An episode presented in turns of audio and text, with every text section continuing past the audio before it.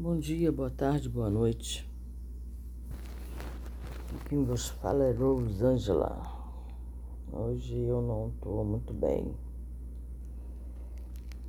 Vamos ler o livro, então vamos logo direto ao assunto. O livro do ego, liberte-se da ilusão. Ausência de ego é o título. Eu estou totalmente no ego. ai, ai. Mas faz parte, né? Então vamos à leitura. Você sempre fala sobre abandonar o ego. Mas como posso fazer isso quando não consigo distinguir entre o que é o ego e o que é a minha verdadeira natureza? Bom, o ego não pode ser abandonado. É como a escuridão. Não se pode abandonar a escuridão. Pode-se apenas introduzir a luz. No momento em que há luz, a escuridão deixa de estar presente. Pode-se dizer que esse é o caminho do abandono da escuridão, mas não literalmente. A escuridão não existe. A escuridão é a ausência de luz.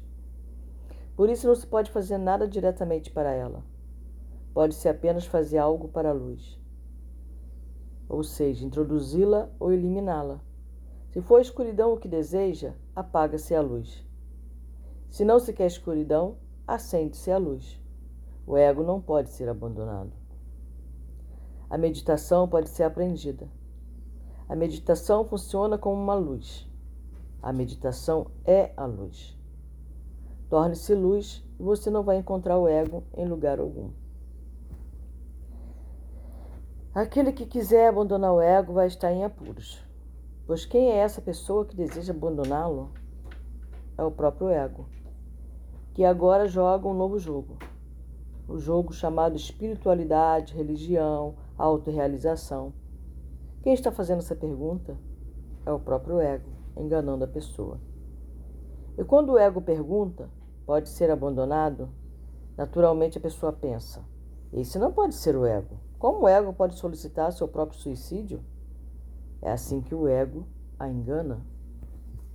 A natureza da pessoa não tem dúvidas. Não precisa de respostas. Sua natureza é absolutamente clara, cheia de luz. Não conhece escuridão. Nunca encontrou nenhuma escuridão. Ela não precisa abandonar o ego. Basta olhar dentro de si, procurar onde está. É preciso primeiro encontrá-lo. Não deve se preocupar com sua natureza nesse momento. Basta olhar para dentro, procurar pelo ego e não vai encontrá-lo. Em vez disso, ela encontrará sua própria natureza luminosa. Não, se de, não deve se preocupar com sua natureza nesse momento, né? Basta olhar para dentro, procurar pelo ego, não vai encontrá-lo. Em vez disso, ela encontrará sua própria natureza, luminosa, perfumada como uma flor de lótus. Não depara com tal beleza em nenhum outro lugar. É a experiência mais bela da vida. Depois de ter visto sua própria lótus de luz, sua própria lótus florescendo, o ego está acabado para sempre. Daí não vai fazer essas perguntas sem sentido. Como distinguir, você diz, entre o que é o ego e o que é a verdadeira natureza? Ou o ego está lá, e então a verdadeira natureza não é conhecida, ou a verdadeira natureza é conhecida, e então não há nenhum ego. Não se pode ter os dois. Portanto, não se pode fazer nenhuma distinção. Não se pode distingui-los. E eles não podem estar presentes juntos. Somente um pode estar presente. Neste exato momento, a pessoa que fez a pergunta é toda ego. Portanto, não se preocupe em fazer distinção. Se não houvesse ego, a pergunta não teria surgido. A natureza não conhece dúvidas. A natureza é êxtase não um problema. Sinto que, mediante o desenvolvimento de uma postura de resistência em relação às dificuldades, tornei-me resignado em muitas coisas na vida. Essa resignação parece um peso que empurra o meu esforço para me tornar mais vivo na meditação. Isso quer dizer que suprimi meu ego e que devo encontrá-lo novamente antes que eu possa realmente me livrar dele? Um dos maiores problemas. Vai parecer muito paradoxal. mas isso é verdade. Antes que seja possível livrar-se do ego, é preciso alcançá-lo. Apenas uma fruta madura cai no chão. O amadurecimento é tudo. Um ego imaturo não pode ser jogado, não pode ser destruído. E se lutar com o ego maturo para destruí-lo e dissolvê-lo, todo o esforço terá sido em vão. Em vez de destruí-lo, vai encontrá-lo mais fortalecido, sob novas formas sutis. Isso é algo básico a ser entendido. O ego deve chegar a um pico, deve ser forte, deve ter atingido uma integridade e somente depois é possível dissolvê-lo. Um ego fraco não pode ser dissolvido. E isso se torna um problema. No Oriente, todas as religiões pregam a ausência de ego. Portanto, no Oriente, todo mundo é contra o ego desde o princípio. Devido a essa postura, o ego nunca se torna forte. Nunca chega a um ponto de integração a partir do qual pode ser descartado. Nunca está maduro. Portanto, no Oriente é muito difícil dissolver o ego, quase impossível. Já no Ocidente, toda a tradição ocidental de religião e psicologia propõe, prega, convence as pessoas a terem egos fortes. Porque, se não tiverem um ego forte, como podem sobreviver? A vida é uma luta, e se a pessoa é desprovida de ego, ela será destruída. Depois, quem vai resistir? Quem vai lutar? Quem vai competir? E a vida é uma contínua competição. A psicologia ocidental diz: alcance o ego, seja forte nele. Mas no Ocidente é muito fácil dissolver o ego. Portanto, sempre que um buscador ocidental chegar ao entendimento de que o ego é o problema, ele pode dissolvê-lo com facilidade. Com mais facilidade do que qualquer buscador oriental. Este é o paradoxo. No Ocidente, o ego é ensinado, enquanto no Oriente ensina-se a ausência de ego. No entanto, no Ocidente é fácil dissolver o ego, enquanto no Oriente é muito difícil. Esta vai ser uma tarefa fácil para as pessoas. Primeiro, alcançar o ego e depois livrar-se dele. Porque só é possível livrar-se de algo que se possui. Se a pessoa não o possui, como pode perdê-lo? Só pode ser pobre se for rica. Se não for rica, sua pobreza não pode ser, ter aquela beleza que Jesus prega. Seja pobre de espírito. Sua pobreza não poderá ter aquele significado que teve para Gautama Buda quando ele se tornou um mendigo. Somente um homem rico pode se tornar pobre, porque só se pode perder aquilo que se tem. Como aquele que nunca foi rico pode ser pobre? Essa pobreza será apenas superficial. Nunca pode ser do espírito. Na superfície ele vai ser pobre, lá no fundo vai ansiar por riquezas.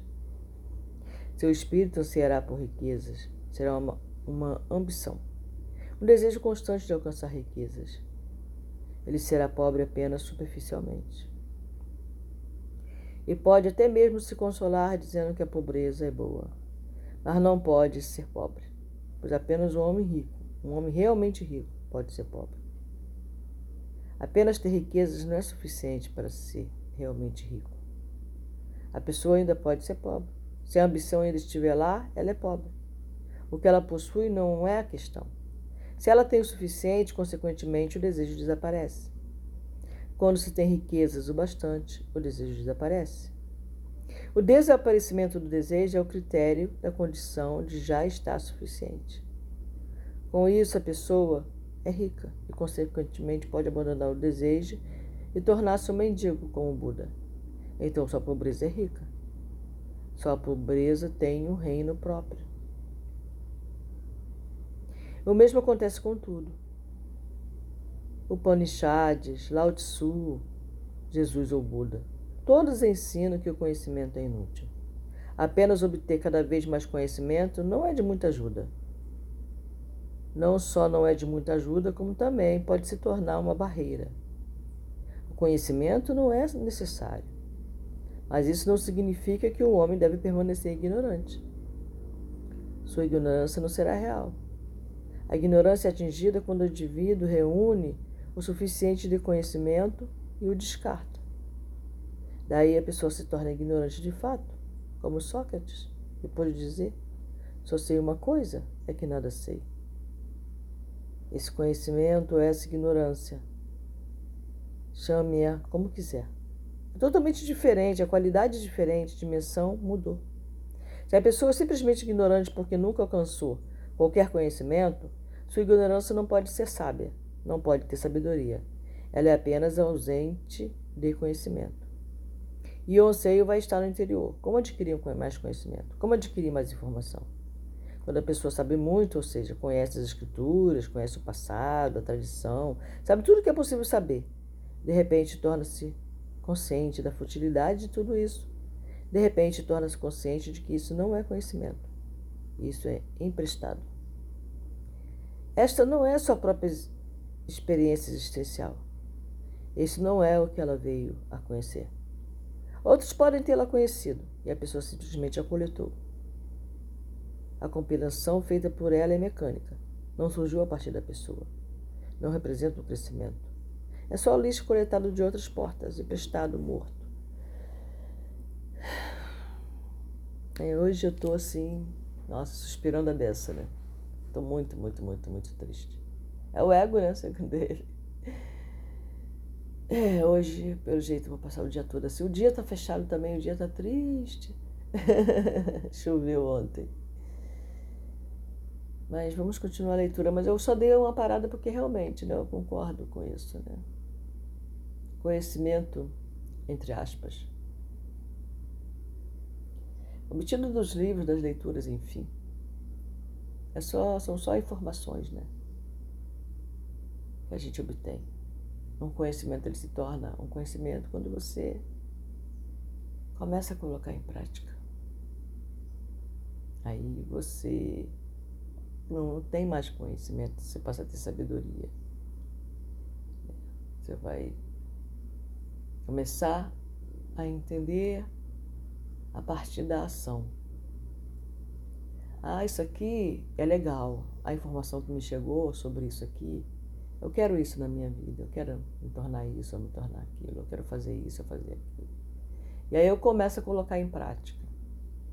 Aí, até então, eu pensei que eu tinha entendido, né? Mas quando eu começo a colocar em prática, aquilo se torna real. Aquilo se torna um fato. Não é mais um, uma informação coletada da experiência de outra pessoa. Passa a ser agora a sua experiência, a sua maneira, não exatamente a maneira da pessoa também. Porque numa experiência há influência, por mais que você não queira, né? Das suas crenças, da sua vivência, da maneira como você foi criada, do momento atual, né? Tem uma série de influências, né? uma série de coisas que vão permear essa experiência, que vai ser diferente da pessoa que viveu aquela mesma experiência que agora está passando através da leitura. Então vamos continuar. É bom lembrar que o conhecimento é vivo apenas quando a pessoa conhece, quando se trata de sua experiência direta e imediata. Porém, quando fica sabendo a partir dos outros, trata-se apenas de memória, não de conhecimento. A memória é morta. Quando a pessoa reúne muito, como por exemplo as riquezas do conhecimento, as escrituras, tudo em seu entorno, bibliotecas condensadas em sua mente. E então torna-se consciente de que está só carregando o fardo dos outros, de que nada lhe pertence, de que ela própria não conheceu. Ela pode descartar. Pode descartar todo esse conhecimento.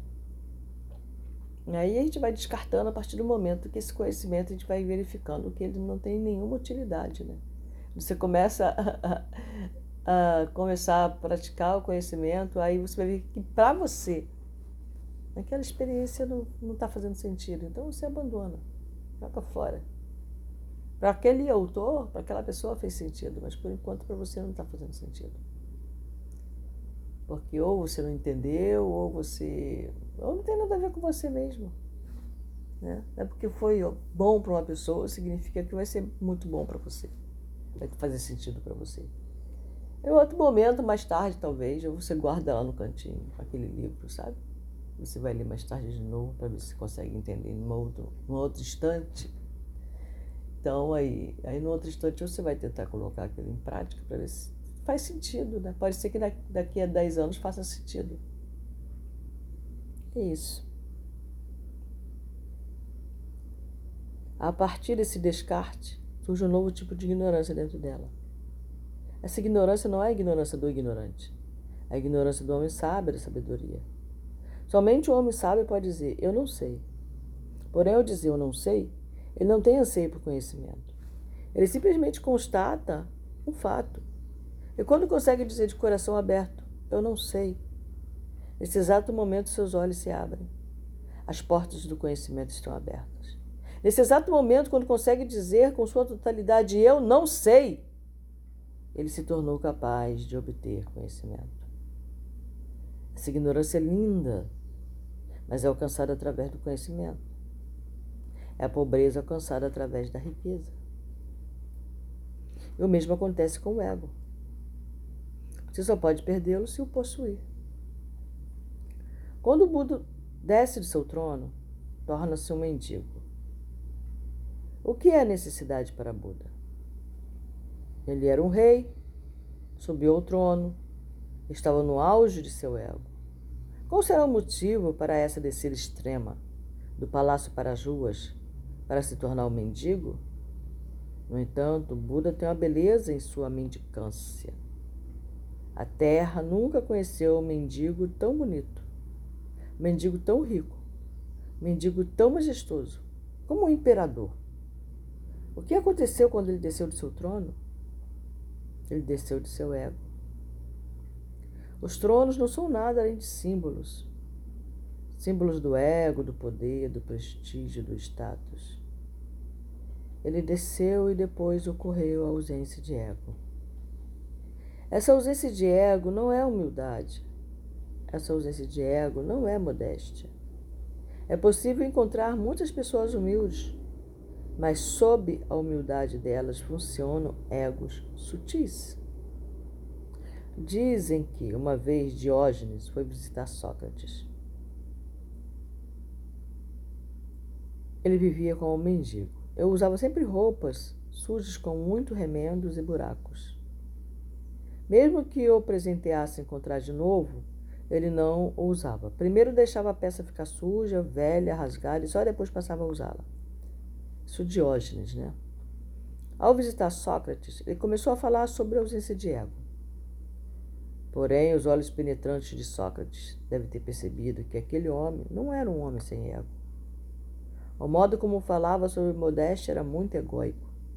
Dizem que Sócrates lhe disse: por meio de suas roupas sujas, pelos buracos de seus trajes, não posso ver nada além do ego. Você fala de modéstia, mas essa conversa vem de um centro profundo do ego. Isso vai acontecer. É assim que ocorre a hipocrisia. A pessoa tem o ego, esconde-o através do oposto, e assim torna-se humilde superficialmente. Essa humildade superficial não consegue enganar ninguém. A pessoa pode enganar a si mesma, mas nunca consegue enganar todo mundo. Seu ego continua espreita, a partir dos buracos das vestimentas sujas. O ego está sempre presente. Esse é um auto-engano, nada mais. Ninguém mais é enganado. Isso acontece se a pessoa começa a descartar o ego imaturo. O que eu ensino vai parecer contraditório, mas é a verdade da vida. A contradição é inerente à vida. Eu ensino as pessoas a serem egocêntricas, para que possam se tornar pessoas sem ego. Eu ensino as pessoas a serem egocêntricas perfeitas. Não se deve esconder o egoísmo, pois do contrário vai surgir hipocrisia. E não se deve lutar com o fenômeno imaturo.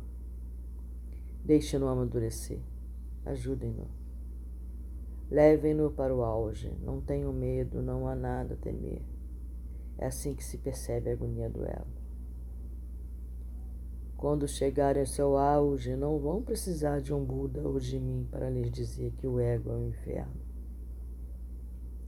As pessoas vão saber disso, porque o auge do ego será o pico das experiências infernais delas. será um pesadelo.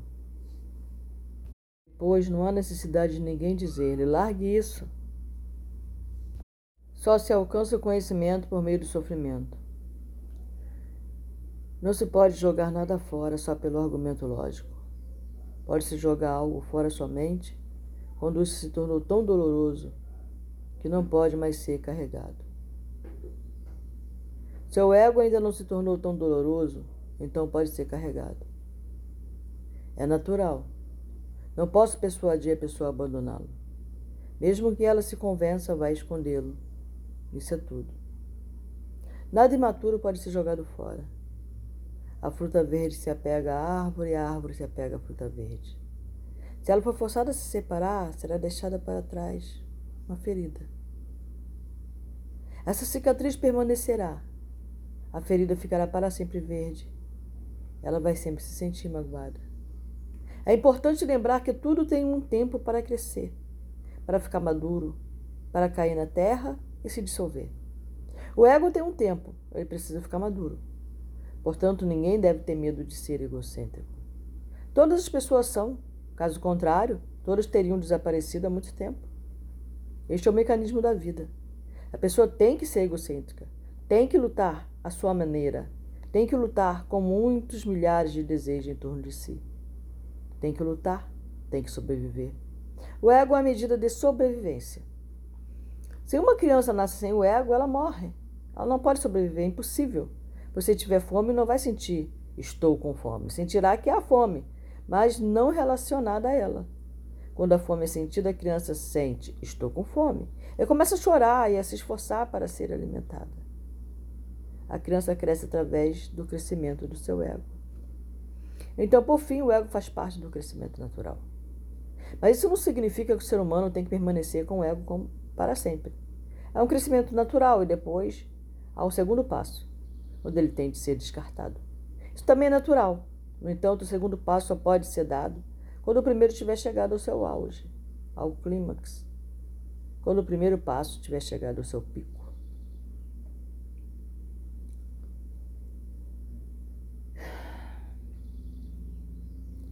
Por isso ensino os dois, ou seja, ensino o egocentrismo e ensino a ausência de ego. Bom, agora eu estou montada no ego, né? Porque eu tô...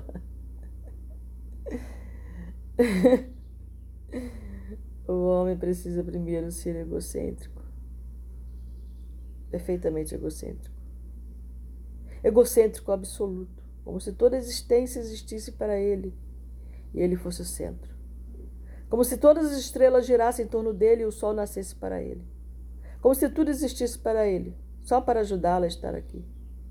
Deve ser o centro. E não precisa ter medo.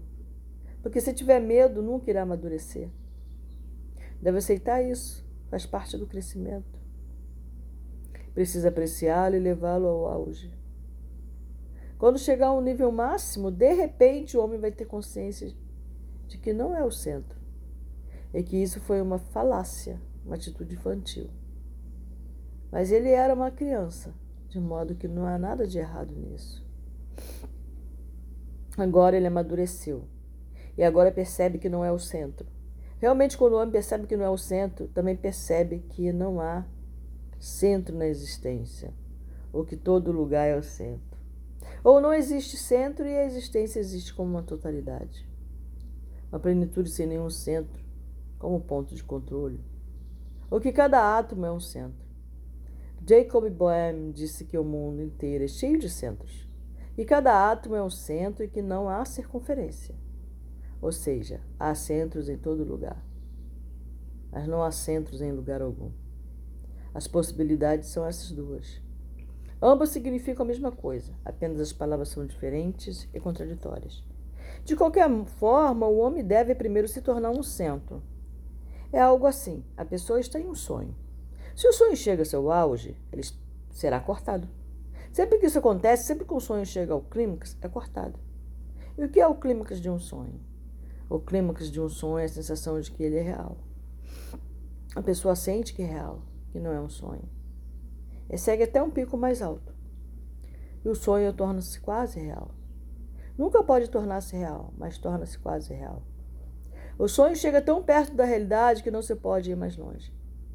pois um passo a mais e ele se torna real. Não pode se tornar real porque é um sonho. Quando chega muito perto da realidade, o sonho é cortado. O sonho é despedaçado e a pessoa fica completamente desperta. O mesmo acontece com todos os tipos de falácia. O ego é o maior sonho. Ele tem beleza, sua agonia. Ele tem seu êxtase, sua agonia. Ele tem seus céus e seus infernos. Ambos estão presentes. Os sonhos, às vezes, são lindos e outras vezes são pesadelos, mas ambos são sonhos. Por isso, não digo às pessoas para saírem de seus sonhos antes que chegue o tempo. Não, nunca se deve fazer nada antes do tempo. É preciso deixar que as coisas cresçam, deixar que as coisas tenham seu próprio tempo, para que tudo aconteça naturalmente. O ego vai cair, pode cair por conta própria. Se a pessoa simplesmente deixá-lo crescer e ajudá-lo a crescer, não haverá necessidade de abandoná-lo.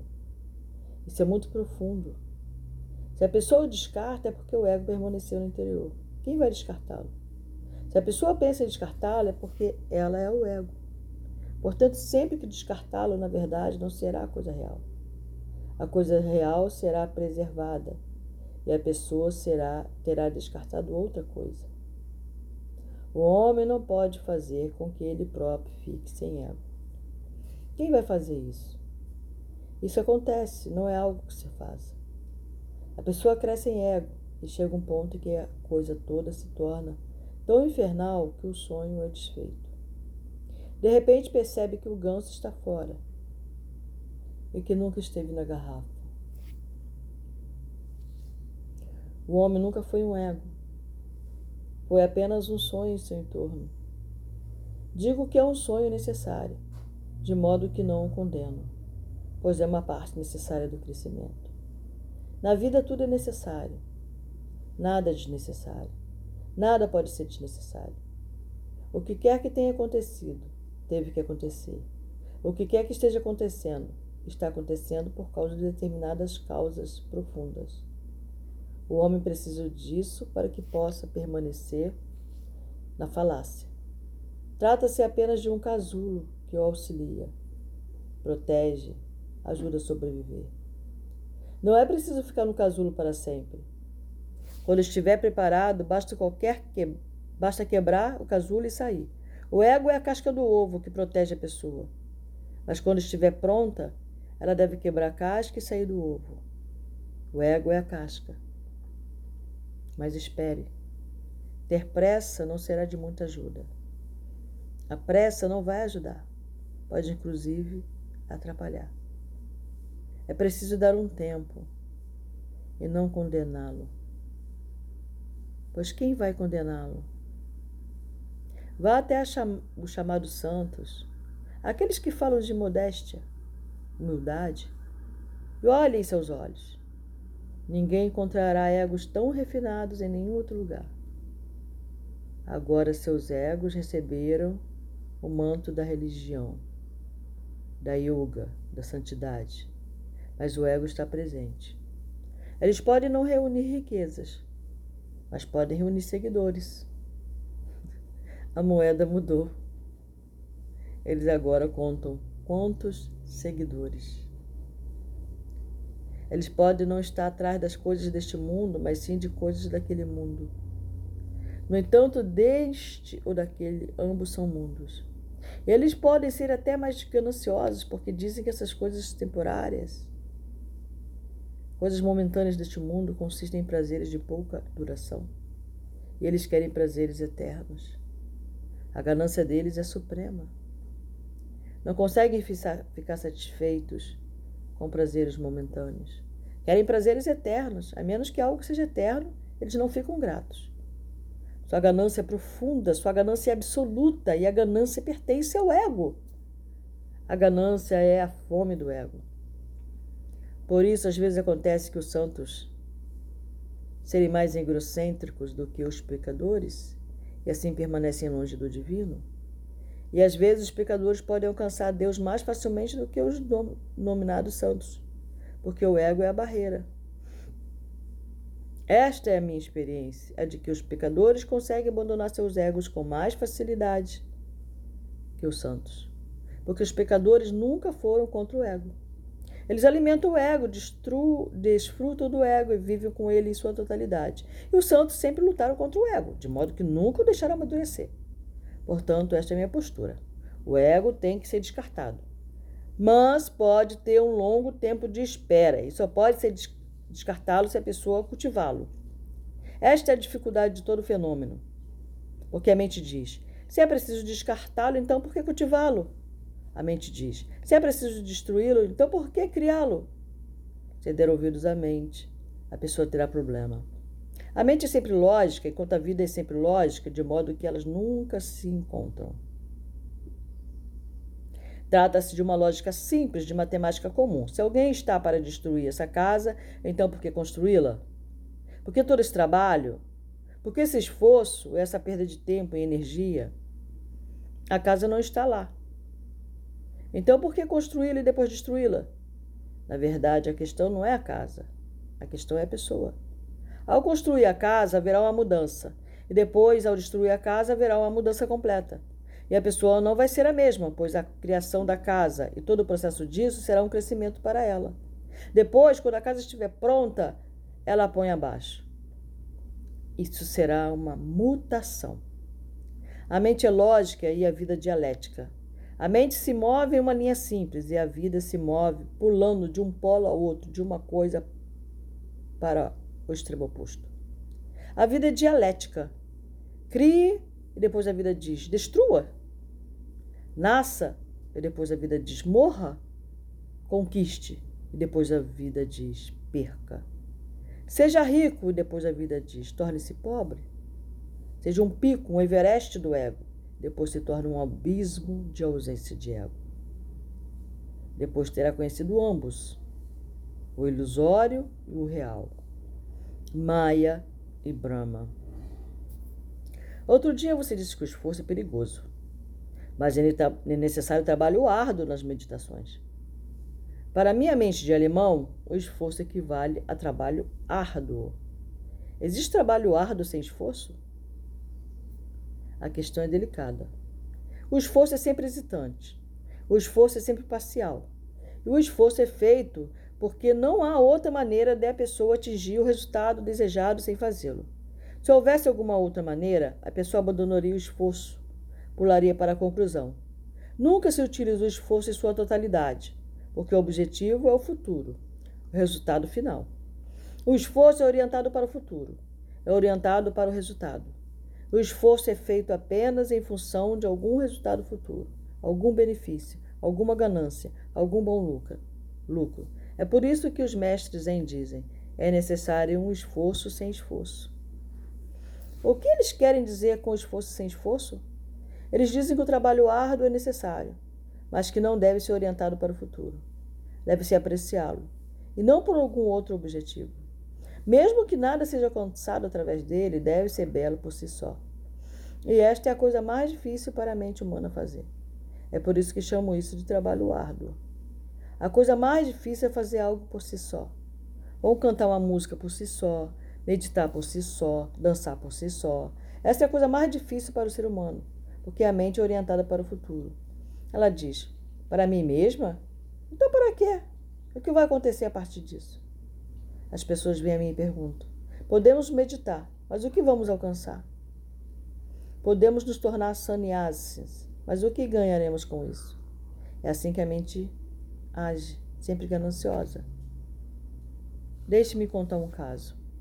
Um dia, Mulan Najmuddin observava a rua pela janela quando viu seu credor se aproximar da casa. Como sabia o que o sujeito ia fazer, Mula chamou a esposa e lhe pediu que atendesse o visitante. Assim a esposa abriu a porta e disse: Sim, senhor. Sei que não conseguimos pagá-lo ainda. Embora Mulan não esteja em casa neste momento, ele pensa dia e noite sobre formas de obter algum dinheiro para lhe pagar. Ele até me pediu para observar a rua, de modo que sempre que passar um rebanho de ovelhas eu possa sair e pegar pedaços de lã que venham ficar presos nos arbustos.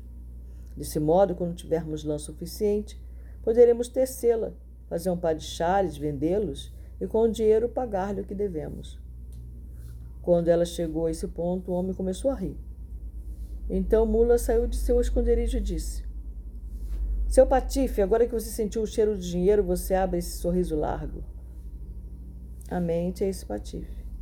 Depois que obtém qualquer dica de qualquer espécie de futuro, ela começa a sorrir irônica. A mente pula na hora em cima disso. Agarra-se a ele e a pessoa em si não está mais aqui agora. A meditação orientada para si mesma, assim como o amor orientado para si mesmo. Pergunte a uma rosa por que ela brota.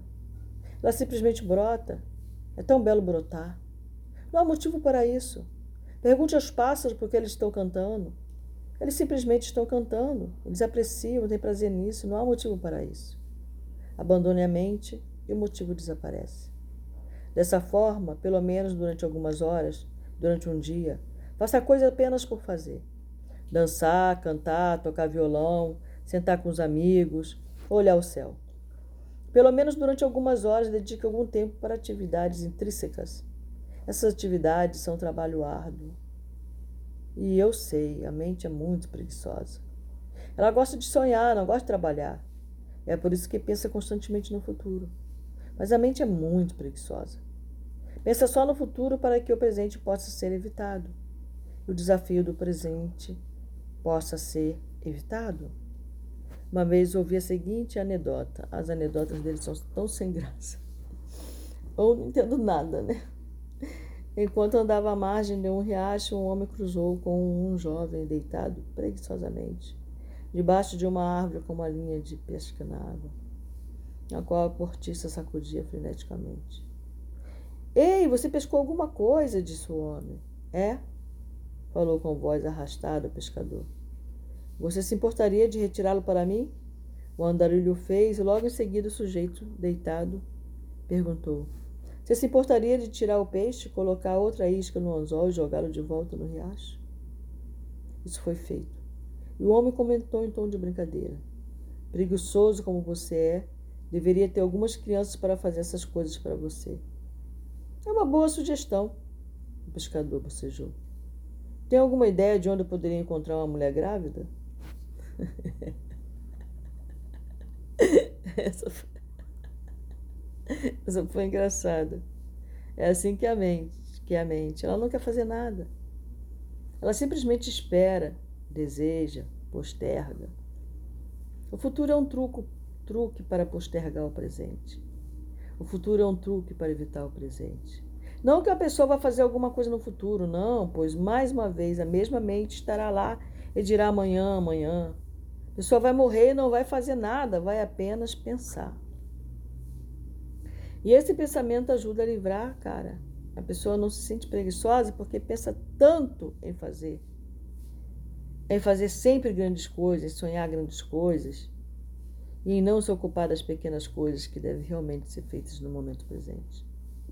Trabalho duro significa estar presente e fazer aquilo que o presente trouxe como desafio. Outro dia você disse que o esforço é perigoso.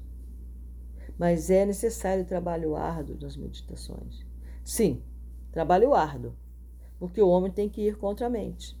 A dureza não está no trabalho, pois o trabalho em si é apenas simples, o trabalho é muito fácil. A dureza vem do fato de que o homem ser tão obscurecido pela mente que ela tem que sair, que ele tem que sair dela. Então está entre aspas. Para minha mente de alemão, o esforço equivale a trabalho árduo. Entendo. Mas todas as mentes são alemãs. É por esse motivo que todos estão em apuros. É por isso que todos encontram seu próprio fascismo, seu próprio nazismo, seu próprio Adolf Hitler. Todos encontram. A mente é fascista e a mente busca continuamente líderes, alguém para liderar. Foi uma surpresa para o mundo todo quando a Alemanha caiu na armadilha de Adolf Hitler. Ninguém podia acreditar, era quase sem lógica. Uma raça tão bonita, com uma tradição tão grande de aprendizagem, de homens instruídos, de grande filosofia, de Kant, Hegel, Feuerbach, Marx. Uma cultura tão grande, com intelecto refinado, uma cultura de grandes cientistas, né? É, Einstein, alemão, de grandes músicos, de grandes romancistas e poetas o país dos filósofos e professores. professor entre aspas, nunca foi uma palavra tão respeitada em nenhum outro país como na Alemanha. O que aconteceu com uma raça tão inteligente para cair nas mãos de uma pessoa estúpida, quase imbecil, como Adolf Hitler? Porém, isso tem que ser compreendido. Nem mesmo toda aprendizagem, se for superficial, se for no nível da mente, irá ajudar. A aprendizagem permanece tão só na superfície, no fundo a pessoa permanece infantil. Professores, até mesmo um homem como Martin Heidegger, grande filósofo, pode-se dizer o maior que o século XX produziu, também se tornaram seguidores de Adolf Hitler. O que aconteceu com esses gigantes para seguir um homem que estava praticamente louco? Isso tem que ser compreendido, porque pode acontecer. Sempre aconteceu.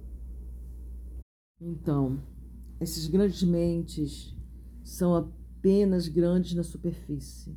No fundo, sua existência é muito infantil pois só o intelecto cresceu, eles propriamente não.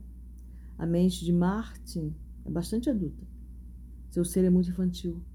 Seu ser é infantil. Ele está à espera de alguém para conduzi-lo.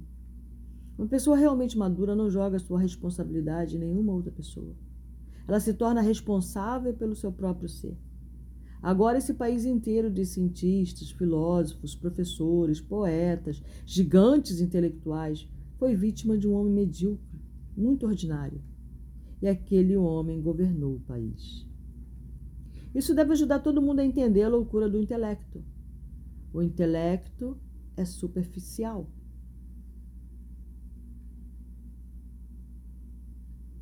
Deve-se crescer um ser. Caso contrário, a pessoa fica sempre vulnerável. Ele tende a se tornar vítima desse tipo de indivíduo. Eles sempre surgem. A mente é condicionada a partir do exterior. Ela pode ser governada de fora. O homem tem que desenvolver a não mente, pois só então ele poderá não ser governado de fora. Só um homem de não mente é um homem livre, independente. Ele não é nem alemão, nem indiano, nem inglês, nem norte-americano. Ele é simplesmente livre. Norte-americano, indiano, alemão. Estes são os nomes das prisões dos homens. Estes não são os seus céus de liberdade. Estes não são os céus para se voar são as prisões para se viver. Um homem livre pertence a si mesmo, a ninguém mais. Um homem livre é simplesmente uma energia sem nome, sem forma, sem raça, sem nação. Os dias das nações e raças são passados. Os dias do indivíduo estão chegando. Em um mundo melhor não haverá alemães, nem indianos, nem hindus, nem cristãos. Haverá indivíduos puros, completamente livres, vivendo sua vida à sua própria maneira, sem perturbar a vida de ninguém e sem permitir que alguém perturbe suas vidas. Caso contrário, a mente é infantil, e, no entanto, astuta. Ela pode ser vítima de qualquer Adolf Hitler, de qualquer chauvinista, de qualquer pessoa louca que seja ousada o bastante. E as pessoas são ousadas, nunca hesitam. Este foi o apelo de Adolf Hitler. Ele era tão ousado que foi absolutamente ousado. Ele nunca hesitava, ele estava absolutamente certo. E as pessoas que são indecisas em seu ser experimentam profunda atração por esse tipo de indivíduo. Este é um homem que é tão claro em relação à verdade que deve ter alcançado a verdade. E todos começam a concordar com ele. Devido à incerteza, as pessoas tornam-se vítimas de algum louco. As pessoas loucas estão sempre certas e apenas as pessoas muito, muito alertas e conscientes é que hesitam. A hesitação delas revela sua consciência e complexidade de vida. E a mente é muito astuta, ela pode racionalizar tudo. Ouvi a segunda história. Berger, escondendo-se dos nazistas com sua esposa em um sótão afastado em Berlim, decidiu ir respirar ar fresco. Estava ele passeando de fora do sótão quando viu-se cara a cara com Adolf Hitler. O líder alemão sacou a arma e apontou para uma pilha de esterco de cavalo na rua. Muito bem, judeu! gritou Hitler. Coma aquilo ou vou te matar. Berg, tremendo, fez o que lhe foi ordenado. Hitler ria tanto que largou a arma. Berg a pegou e disse: Agora você come o esterco ou eu atiro. O, for, o Führer, Führer, ficou de quatro e começou a comer. Enquanto ele estava ocupado, Berg esgueirou-se para longe, escapou por um beco, passou de, por cima de uma cerca e correu até as escadas para o sótão. Bateu a porta, a ferrolhou, trancou-a de forma segura. Hilda, Hilda! Exclamou ele para a esposa. Adivinha com quem almocei hoje? A mente passa a racionalizar. Mesmo que o homem tenha comido esterco, este pode ser transformado em um almoço. Daí, Hilda, Hilda, adivinha com quem almocei hoje. Cuidado com as armadilhas da mente. E quanto mais a pessoa se torna alerta, mais será capaz de viver no momento, no ato, na totalidade. Daí não há nenhuma motivação. A pessoa faz isso porque tem prazer. E é por isso que eu chamo de o trabalho mais árduo. Sair da mente é o trabalho mais árduo. Mas não se trata de esforço, é sim de consciência. Não é esforço, é um estado de intenso alerta. Que todos os seres de todos os mundos sejam felizes.